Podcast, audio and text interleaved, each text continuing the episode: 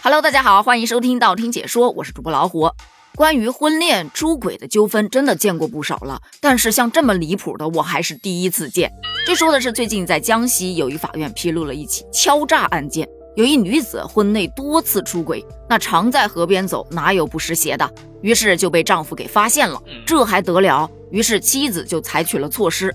放心啊，不是那种俗套的大郎喝药的剧情，而是她与丈夫商议好了。由她把情夫约到酒店去开房，趁情夫到卫生间去洗澡时，丈夫破门而入，捉奸在床，先殴打一顿，再拍一堆照片。至于是什么样的照片，你想想啊，是人家在洗澡的时候被拖出来的，你品，你细细的品。拍完照、录完音之后，就是来，你是私了呢还是公了？一般情况下都会选择私了，于是这情夫就被迫同意拿出十万元来私了。夫妻俩一看呢，哎，这挣钱挺快的呀，于是如法炮制，共骗取了两名情夫十七万九千九百五十元，差不多十八万块钱呐，真的不少啦。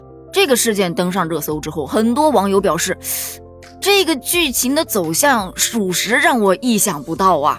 这是什么奇葩呀？不是一家人不进一家门呐？No No No，这还是人家丈夫的格局一下子就打开了。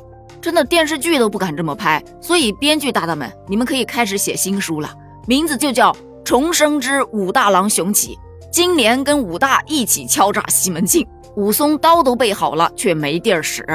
当然了，这个行为是犯法的，二人的行为构成了敲诈勒索罪。此外，因为本案系婚外情引发的，被害人呢，他也是有一定的过错的，所以最终只判处了二人有期徒刑一年零四个月。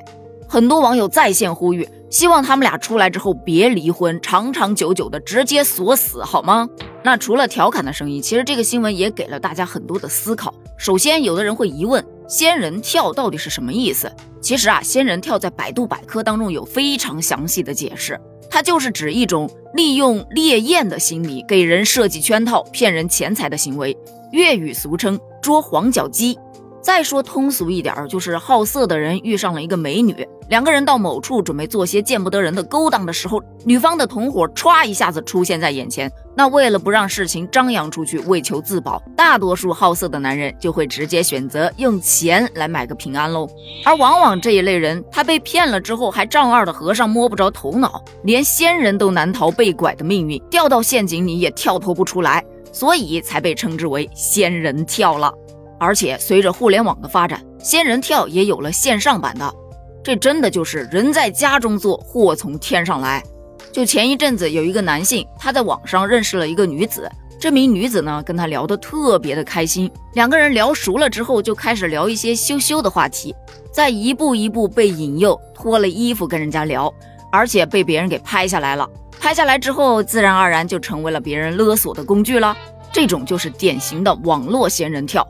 你不但花钱消不了灾，还会一再的被勒索，而这种也被很多网友吐槽是死的最不明不白的。毕竟连小手都没牵到就被削了一顿。这俗话说得好，色字头上一把刀，不好色不就不会被刀了？那其实中招的人群啊，大概分为四类，除了好色的，这属于最大的一类；其二就是特别单纯的，这类人往往不信邪，认为天上掉下来的馅饼，那全是因为自己貌似潘安。因为天下无贼，还有就是特别贪婪的。俗话说，不要钱的东西是最贵的。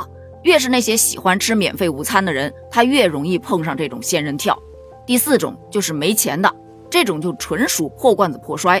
反正我都这么穷了，你也骗不到我，嗯，对吧？